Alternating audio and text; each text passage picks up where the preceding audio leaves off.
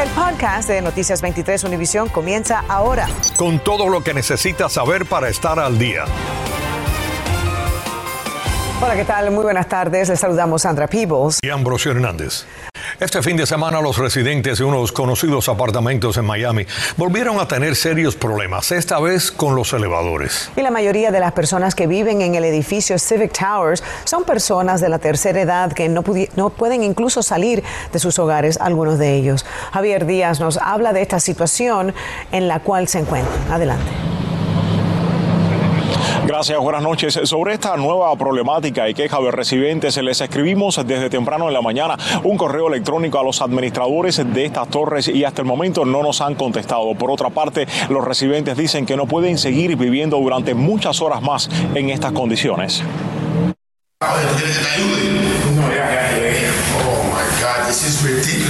Los residentes de Civic Towers no salen de un problema para entrar en otro. Yo tuve necesidad de bajar y tuve que bajar a pie. Llegué con los pies temblando.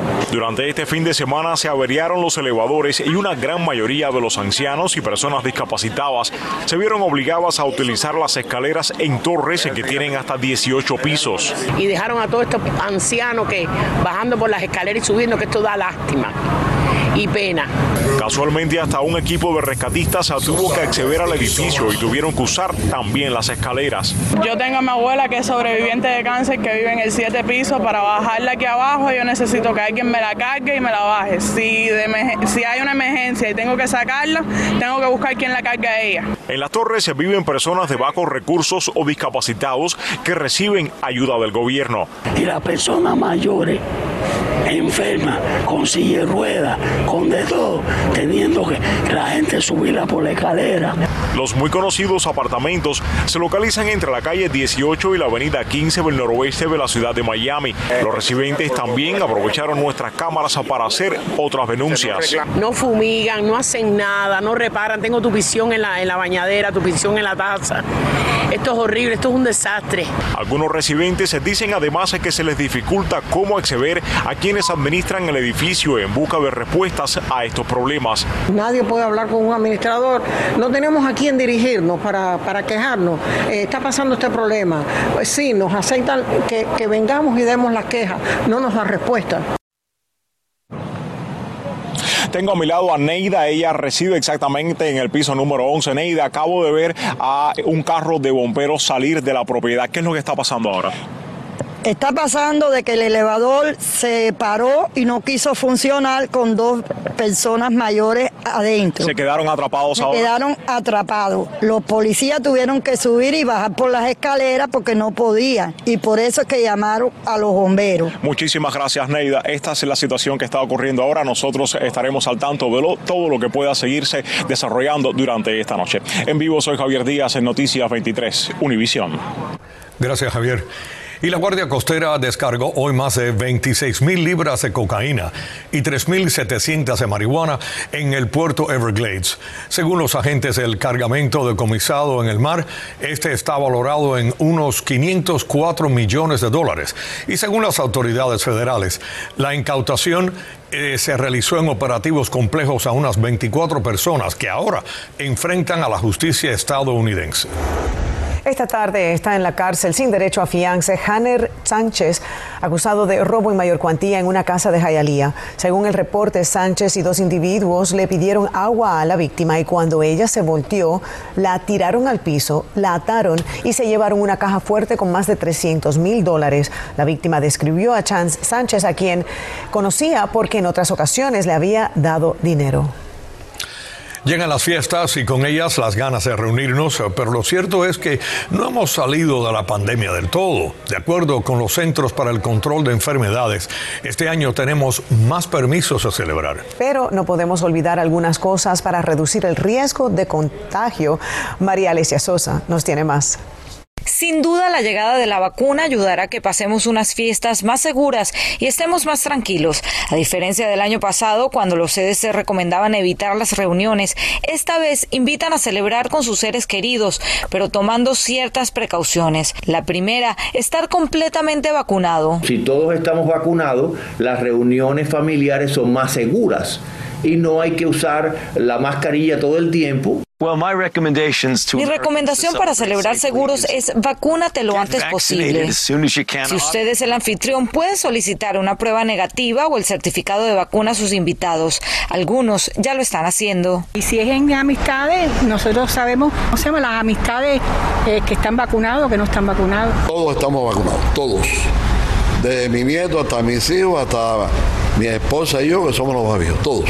Este año para la mesa ponga los puestos un poco más separados que de costumbre y nada de compartir copas, vasos o cubiertos, aunque sea con alguien de su familia.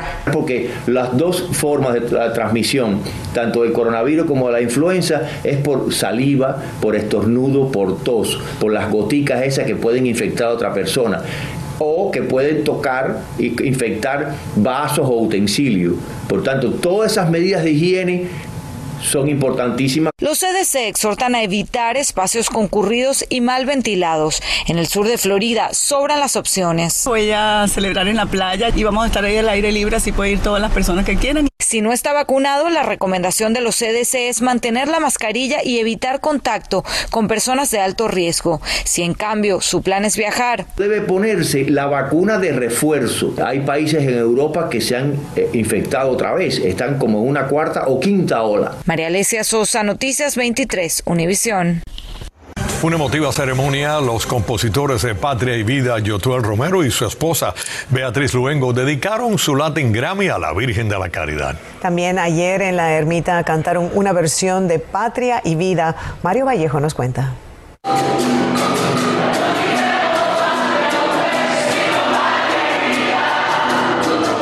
De este domingo se escuchó en la Ermita de la Caridad del Cobre una versión más sobria de Patria y Vida, la canción ganadora de dos Latin Grammy, la misma que se ha convertido en himno de libertad para todos los cubanos.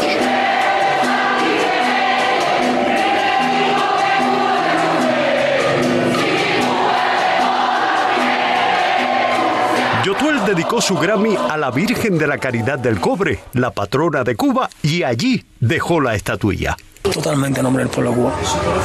Totalmente. Porque creemos que el pueblo de Cuba está visualizando su camino y su destino. Y creo que la canción refleja muy bien lo que es el anhelo de todos los cubanos. El músico cubano fue acompañado de su hija pequeña y su esposa, la cantante y también compositora de Patria y Vida, la española Beatriz Luengo. Estamos muy emocionados de estar hoy aquí ofreciéndole nuestro premio a la Virgen. Nosotros, tanto yo, tú como yo, tenemos mucha fe. Esta es nuestra catedral, esta es nuestra iglesia. Nosotros hemos eh, eh, bautizado aquí a nuestros hijos y para nosotros la Virgen de la Caridad del Cobre es la que nos guía, es la que nos bendice, es también la que nos protege. Yotuel dejó su Grammy en la casa de Cachita, una patrona a la que también pidió ver pronto libre a su patria. Yo creo que esto es, eh, el propio pueblo quien ha hecho, quien ha hecho esta, este himno, pero al mismo tiempo necesitamos que, la, que, el mundo también se, se, se, sienta eh, identificado con lo que está pasando a los cubanos.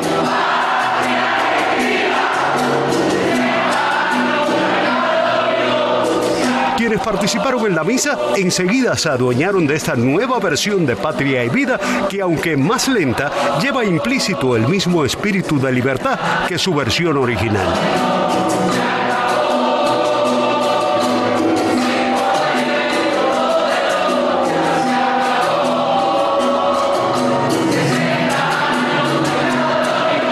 Mario Vallejo, Noticias 23, Univisión. Y qué gesto tan grande de Yotuel y su señora esposa. Infórmate de los principales hechos del día. En el podcast de Noticias 23, Univisión. Pasando ahora a otras noticias, el Consejo Nacional Electoral de Venezuela dijo que los resultados preliminares muestran al Partido Socialista de Nicolás Maduro como el ganador. Según los resultados, el régimen ganó 23 estados y tres estados la oposición. Un testigo dijo a la agencia F de Noticias que varios hombres los empujaron y sacaron de las colas para votar y se reportó que un hombre fue muerto a tiros. El consumo excesivo del alcohol es un problema para unos 20 millones de personas en este país. Pero la pandemia vino a profundizar este problema, especialmente en las mujeres. Eileen Cardet salió a investigar esta dura realidad que muchas ocultan, dice.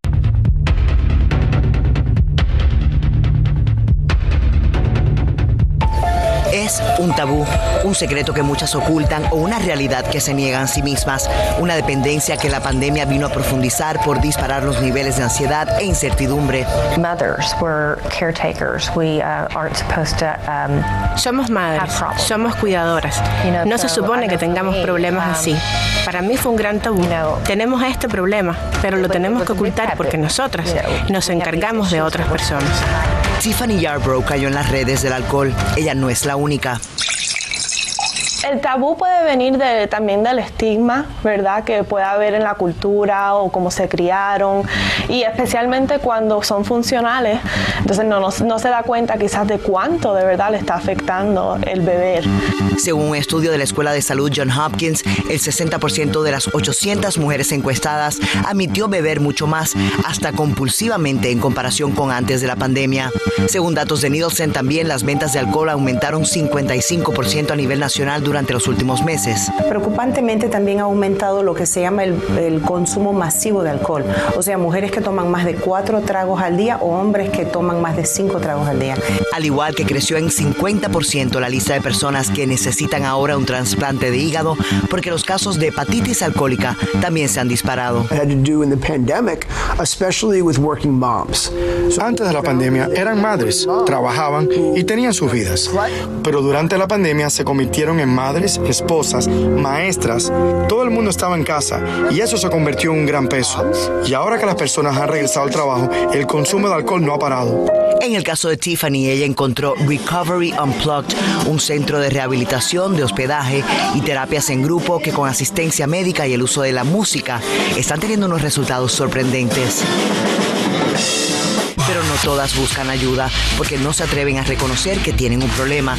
Pero ¿cómo saber si esas copas diarias son sinónimo de alcoholismo? El alcoholismo se define cuando uno necesita el alcohol para tener un día regular, para poder funcionar en su día. Necesita estar tomando y no puedes parar de tomar. Una vez que uno tiene una dependencia del alcohol, aunque lo puedas controlar, siempre vas a tener ese peligro. Más allá de la pandemia, el alcoholismo en las mujeres puede venir de la mano de otros traumas. Entre las mujeres que tienen problemas de alcoholismo, problemas de que beben demasiado, de que no pueden parar, el 75% de ellas tienen una historia de o violencia sexual o violencia física. Muchas víctimas de la violencia machista recurren al alcohol como calmante de fácil acceso. Coge el teléfono y llama, ¿verdad? Porque lo, lo, mejor que puedes hacer es decir, mira, yo quiero explorar un poquito a ver si esto es un problema para mí y ahí pues te damos la ayuda que necesitas. Si piensas que es hora de reconocer que el alcohol está fuera de control en tu vida, tal vez por la pandemia o por otras causas, puedes buscar ayuda. Puedes ir a Recovery Unplugged, Alcohólicos Anónimos o llamar a la Administración Federal de Servicios de Abusos de Sustancias y Salud Mental. Lo importante es saber que no eres la única. Entra a univision23.com para una lista de lugares donde puedes encontrar ayuda. Desde la sala de redacción les informó Eileen Cardet de Noticias 23. Bienvenidos a la información deportiva. Ayer los Miami Dolphins en la Gran Manzana lograron su cuarta victoria de la temporada y la tercera en forma consecutiva, apoyados en una buena defensa y un Tua Tagovailoa que lució bien. Después de lanzar la intercepción en el primer cuarto, el hawaiano se compuso y tiró par de touchdowns, conduciendo a la ofensiva para poner 24 puntos en la pizarra contra solo 17 que lograron anotar los Jets. Ahora con récord de 4 victorias y 7 derrotas y otros 6 desafíos por jugar, las cosas podrían cambiar para Miami. Según fuentes cercanas a los Miami Marlins, la gerencia está cerca de cerrar una extensión de contrato con el derecho Sandy Alcántara por cinco años y más de 55 millones de dólares garantizados. El dominicano se convirtió en el as de la rotación de los peces desde su llegada a Miami procedente de los Cardenales y esta extensión básicamente obligatoria demuestra el compromiso de la organización en Podium 2022 con expectativas de postemporada. Este es el primer paso. Hay que encontrar al menos dos buenos bates para que Sandy logre superar la barrera de las 10 victorias en la temporada. Ernesto Clavelo, Deportes 23.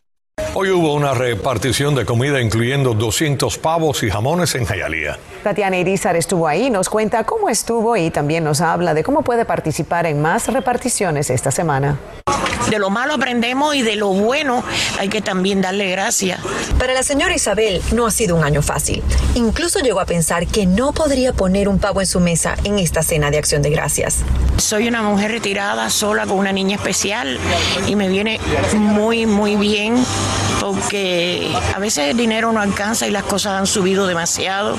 Este lunes el Consejo de Jayalía distribuyó pavos a la comunidad en la iglesia San Lázaro. Con ese pavo no solo se alimentan, sino que entonces van a compartir con la familia. Ese pavo es el comienzo de un evento familiar. La inflación se ha visto reflejada en el precio de la libra de pavo. Muchos respiraron tranquilos al salir con lo necesario para su cena. Pensábamos reunirnos y, y entre el grupo pagarlo. Están subiendo los precios y el chequecito de retiro es el mismo.